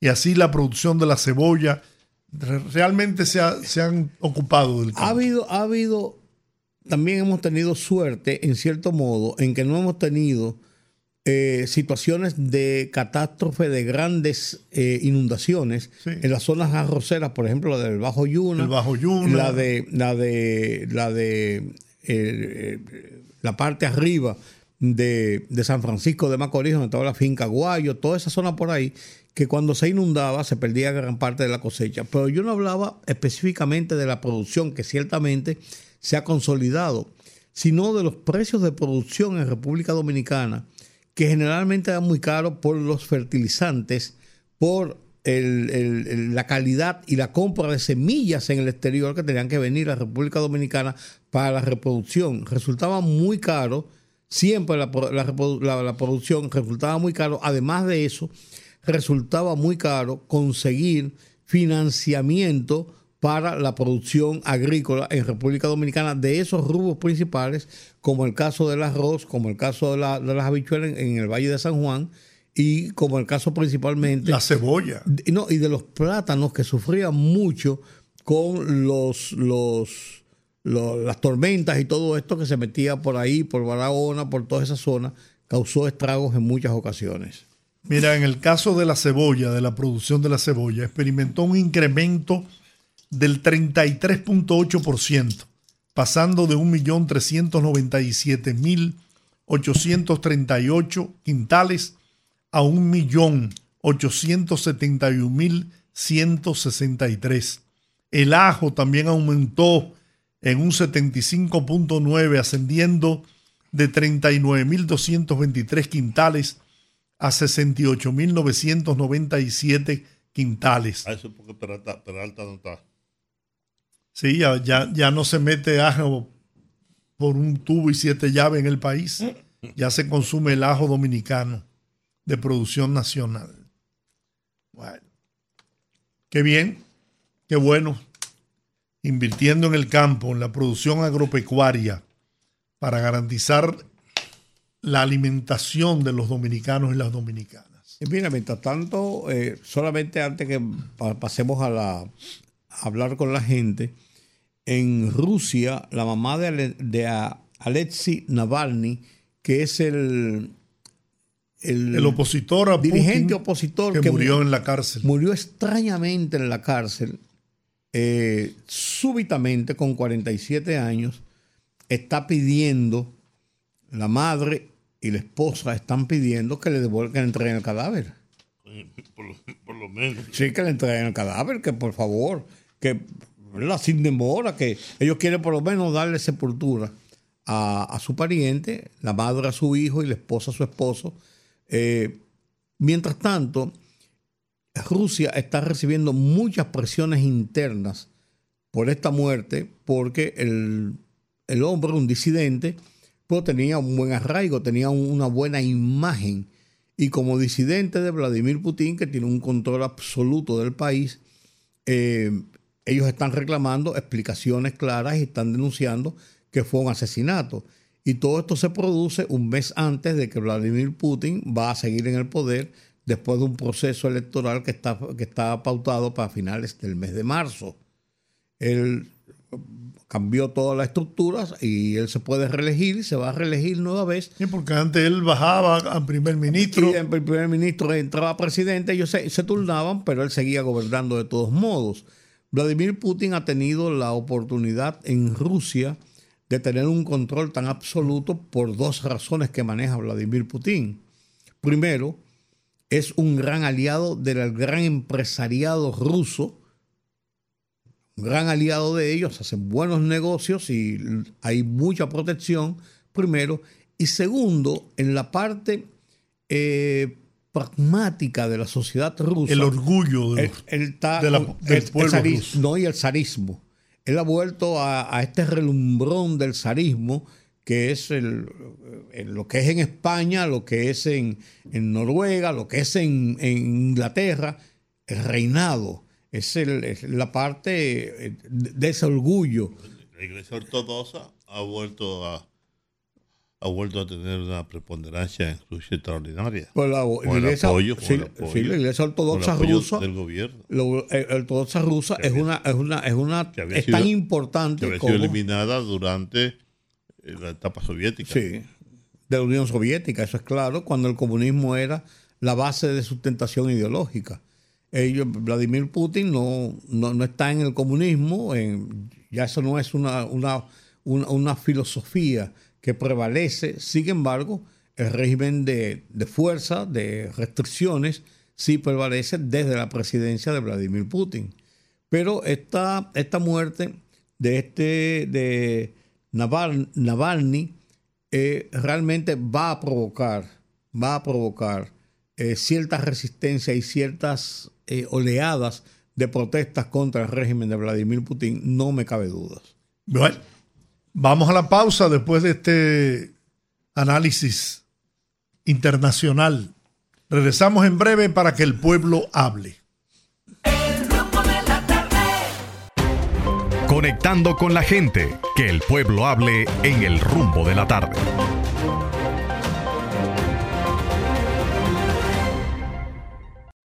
809-682-9850. Repito, 809-682-9850. Las llamadas internacionales en el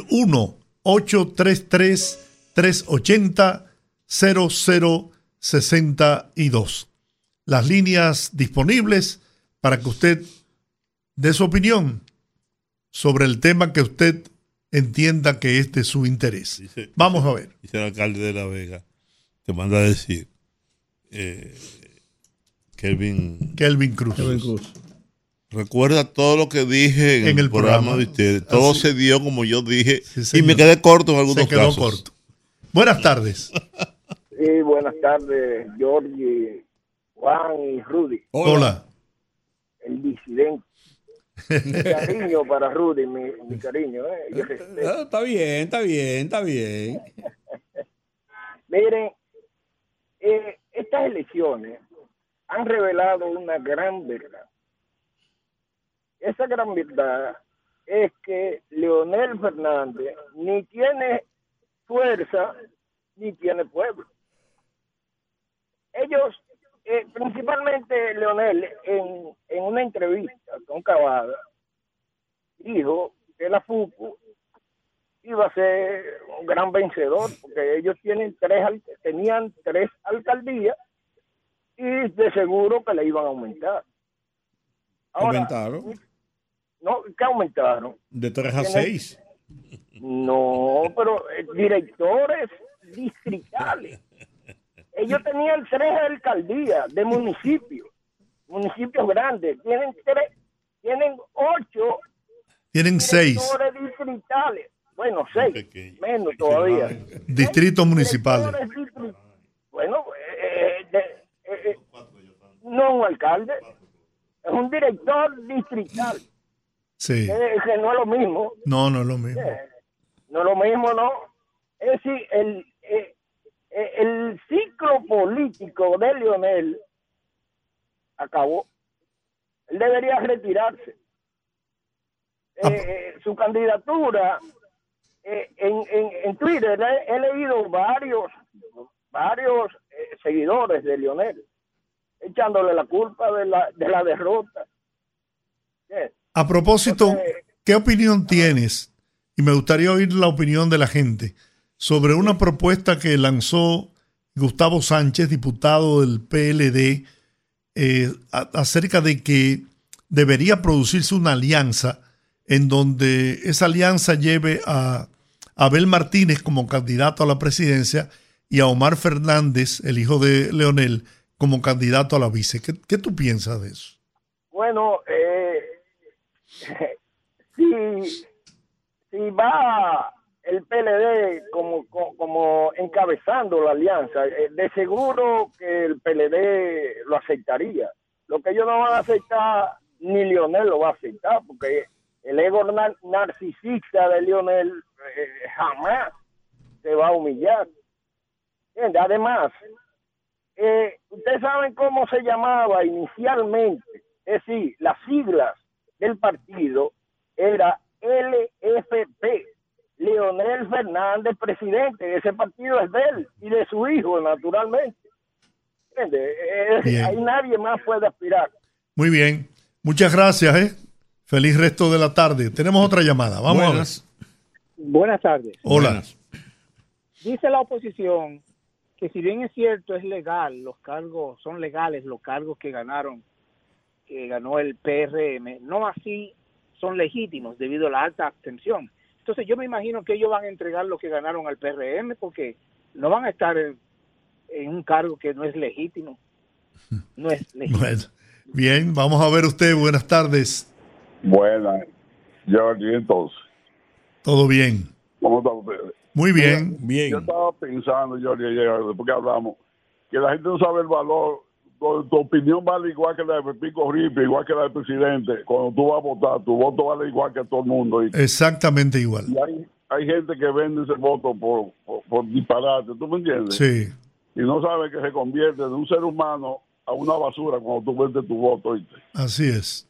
Y sobre otra cosa que Juan habló en un, un escrito que hizo, ¿Tú sabes cuántos hospitales o escuelas se harían con lo que cuestan unas elecciones si se justifican la economía? Se podría hacer varias escuelas, varios hospitales con ese dinero. Que se Est- necesita. ¿Estarías de acuerdo con la unificación de nuevo de las elecciones? Claro que sí, sí, sí. Ese dinero cogerlo para hospitales y escuelas. Muy bien. Bueno, muchas gracias. Vamos a ver esta otra llamada. Buenas tardes, Hola, Georgie, Rudy, Guante H. buenas. Hola. Es una cosa. Eh, uno podía dar una opinión. El problema es que a, a mí no me gusta darle pifia al contrario. Ellos que resuelvan su asunto. Ahora, nosotros sí sabemos eh, que ese, esa potencia de candidatos que tenemos, se pueden unir cuatro Leonel Fernández y todo lo mal y todo lo Abel y lo vamos a dar una, derrota contundente. Que la pasen bien. Bien, vamos a ver, tenemos esta otra llamada. Georgie, Hola, buenas tardes. Un abrazo. bien, Y para usted y los demás. gracias. Yo, mi comentario va a ser breve. Es con respecto a la oposición. Yo he visto las redes sociales, los comentarios, las cosas, todo. Es Marmolejo de Santo Domingo. Este Sí, sí, yo sé.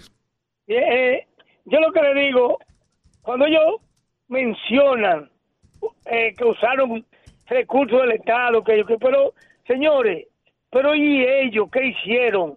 Ellos no hicieron nada más los recursos del Estado, no. La corrupción más grande la, la cometieron ellos. Yo no sé cómo esa gente tienen la cachaza y la caradura para hablar sobre ese proceso electoral. Pero mira, el argumento de la abstención enorme que se vendió desde esa noche del, de lo, de empezaron a dar los resultados, que un 70, eso se ha desmontado. Rudy lo, lo acaba de decir hace un momento. Eh, oscila en un 47% después de descontar a los empadronados en el exterior, Que forman parte del padrón, pero, pero, que, no, tienen capacidad de voto en las municipales. Porque ellos no votan en las municipales, Porque- solamente votan en las presidenciales fuera. Exacto. Y en, la, y en las congresionales para los... No, no, no, votan solamente, votan No, no, no, no, votan en las congresionales para los diputados de ultramar. claro. Sí, pero, pero sí, pues ellos no votan en, la, en las municipales porque ellos no tienen distribución de distritos. Claro, no lo tienen. Miren, con respecto, porque eh, fue a su gente que se le negaron el voto, no salieron a votar por ellos. ¿A dónde están los dos millones que Leonel dice que tenía? Y Leonel no sacó ni siquiera medio millón de En el, en el National City Bank. Entonces, ay, yo no entiendo. El voto duro de nosotros está ahí demostrado. Bueno, Nosotros- votó, según el padrón del PRM, votó más de un 60%. Bien, vamos a ver usted. Buenas. Buenas tardes, Ramón Fernández, Santo Domingo Este. Hola, Ramón. Bien. Oiga, pero oye, uno a veces nota el descrédito de los políticos, que ya los políticos, principalmente los municipales, si no, oiga, para poder mover gente tiene que ser a fuerza de dinero en los campos y en todos los lados. Ya la gente está aquí, hay que darle dinero para ir a votar, señores. Y yo creo que la culpa es de los de los de los, de los candidatos que, ha- que tienen una guerra entre ellos, porque Sí, señor. si uno da y el otro no da, ya eso se siente abajo. Entonces ellos quieren competir dando el dinero. Eso es Y cierto. con la unificación de las elecciones, ellos sí de- dirían que sí que la van a unificar, pero con su caramelo envenenado usted, porque ellos van a querer coger seis años, porque no van a decir que dos nada más. No, no, porque sería moverla de febrero a mayo. Serían unos dos meses. Porque la toma de posesión es en abril 24. Eh, Ellos de nada que van a querer ser como la otra vez, que Bueno. querían seis años. Pero en esa y- ocasión habían dos años de diferencia. Eran el, en, en el intermedio del periodo presidencial. Por eso, para poder hacerlo, tuvieron que extenderle dos años. Pero ahora no va a ser así. Un abrazo y me da cosas, me da pena y vergüenza la- los candidatos que estamos eligiendo en los barrios, que es con dinero que están compitiendo. No Muy es bien. con propuesta, no es con nada, es solo con dinero. Bien. Don Rudy González, mi aprecio, mi cariño para usted. Bien. Muchas gracias, muy amable. Dígame usted su opinión. Buenas tardes, Yoyi. ¿Cómo está? Antonio Romero. Antonio, ¿estás de acuerdo con que se unifiquen las elecciones? Bueno, sí, yo estoy de acuerdo porque eso es lo que realmente lo que puede traer confusión. Yo creo que es- haciéndola toda como debe ser es mejor. eh, es mejor. Yo creo. Muy bien. Gracias. Dígame usted, buenas. Buenas, ¿cómo están ustedes? Muy bien. No, qué bueno. Óigame, yo no sé todavía quién ganó en Ocoa ni qué partido ganó en San José de Ocoa. San José de No Ocoa. sé, déjame, déjame chequear. Déjame chequear, espérate. Eh, Jalabacoa. Le decimos ahora por, por Juan Herrera, La Ciénaga, Dajabón. Está bien, mire, eh, mire. Perón, Las Matas, Descubierta, Villabuena. Sigue, Oiga. sigue, sigue. Eh, Sí, dígame. Leonel Fernández no se puede asomar por todo estos siglos en Nueva York. En Nueva York no quiere saber nadie de Leonel Fernández. ¿Usted me habla de desde New York? No, no le hablo de allá. Ah, bueno. Pero tengo mucha conexión allá. Muy bien. Bueno, pues muchas gracias por su audiencia. Buena, se me fue. 809-682-9850. ¿Estaría usted de acuerdo con la unificación de las elecciones municipales con las congresionales y presidenciales? Presidenciales, dígame. Yo estaba muerto de risa ahora mismo. ¿Qué pasó? No, pero tengo amigos allá. Miren, señores, eh, yo noto en la oposición una actitud de arrogancia, prepotencia, una actitud como mesiánica. Ellos creen como que están en el poder. Mantienen la actitud como cuando ellos estaban en el poder. O sea, ellos no han aterrizado todavía. Eh, este pueblo no le compró el discurso de oposición del supermercado. Eh, Leonel se mudó con, con su, su cama, estaba en un supermercado, él dormía allá, se pillaba allá, tú lo veías cuando se levantaba por la mañana y todo, Leonel entrevistando a la gente. Mira el resultado ahí. Ahora le vamos a demostrar que nadie le va a coger la cotorra de que, que Omar, ¿quién es Omar Fernández? ¿Quién es Omar Fernández? ¿Dónde está el background de Omar Fernández? ¿Dónde está el historial político de Omar Fernández? Nos estamos Bien. volviendo locos, ellos van a engañar a otros. Muy bien. Mira, aquí tengo la información del amigo que nos llamó. San José de Ocoa ganó Fernando Castillo Casado del PRM con una votación de 54.54%. Buenas. Ahí todos son hermanos. No, no, perdóname. El candidato de la Fuerza del Pueblo, el PLD y el, y el cosa Son hermanos. Es como lo que pasaba en, en, en Agua. Los tres eran- son hermanos. Buenas. Los, Los tres los- son hermanos. Adelante, adelante, No importa, dígame. Ganar que ganar, ellos ganamos como quiera. Una pregunta.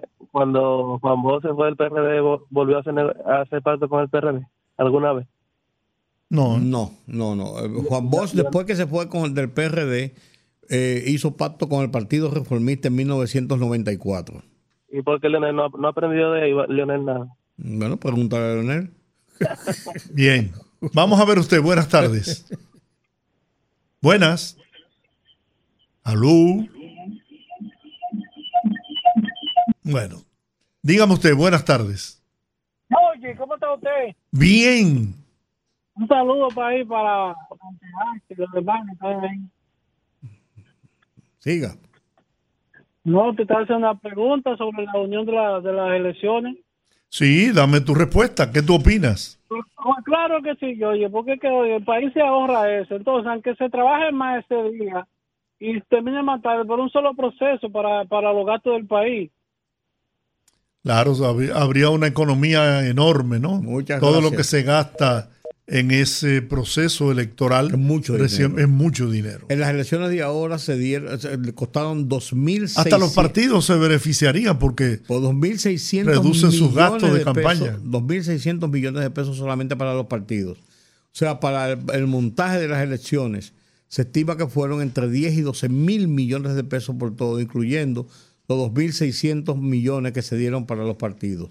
Los partidos grandes en este proceso, los cuatro partidos que sacaron más del 5%, cada uno recibió nada más y nada menos que 502 millones de pesos cada uno, que entre los cuatro estamos hablando de que son 2.008 millones de pesos, solamente ellos cuatro. O sea, es demasiado dinero para una economía como la nuestra. Hoy yo oí a José, a José eh, Ignacio Paliza decir exactamente lo mismo que yo repruebo, la misma frase. Ah, que la democracia es muy cara y hay que pagarla. No, yo no, no, no, no, no, no, no, no, no, no. barato. No, no, sí, hay, que, hay que buscar una forma que sea más barata y más efectiva, además de eso. Buenas. Sí, buenas. Sí. Sí, mire, señores, yo pregunto, ¿dónde están los dos millones y pico de votos que de que aquel León decía que tenía? Porque se nos demostró con estas elecciones.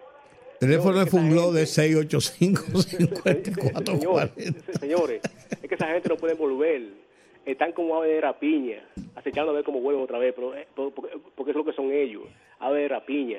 Bueno, pues esa es la lucha. Bien, pol- esa- gracias. Esa, es la lucha política también, ¿eh? La lucha política es esa. Buenas tardes. Buenas tardes, don Rudy, Jordi y ¿Cómo Juan tú- TH, los, tres niños, los tres niños de la casa. Ay, gracias por lo de niños.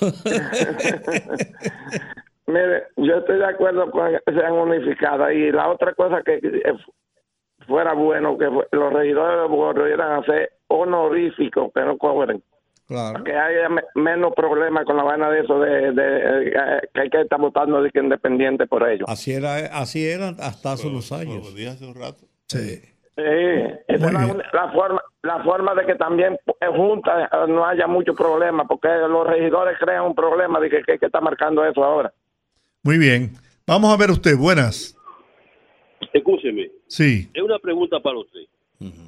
Con seis distritos municipales que hasta ahora lleva Lionel, ¿usted cree que califique, que sobrepase el 5 que necesita para darle toda esa millonada? Gracias. Hay que ver de acuerdo a la cantidad de gente que vote. Sí, ¿no? Y, la, y la- las presidenciales él va a sacar, seguro va a sacar por encima del 5. ¿Quién? Lionel. Está por verse. Buenas. Buenas noches, ¿cómo están? Hola. Bien. Don Juan don y señor Rudy, eh, señor Rudy González. Sí. Hola. Giorgi, eh, yo estoy de acuerdo con lo- la unión de La los- unificación de las elecciones. pero siempre y cuando no haya que arrastrar a nadie. No, pues el arrastre, el arrastre se va a dar siempre. No, no. Se dio voto- ahora. Porque yo voto por el candidato que yo quiera votar.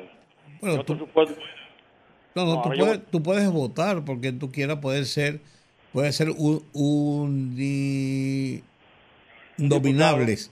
Y los, los, los votos masivos podrían ser por preferenciales. En este caso, sí, uninominal, lo- la- la- las candidaturas principales y los otros eh, eh, preferenciales.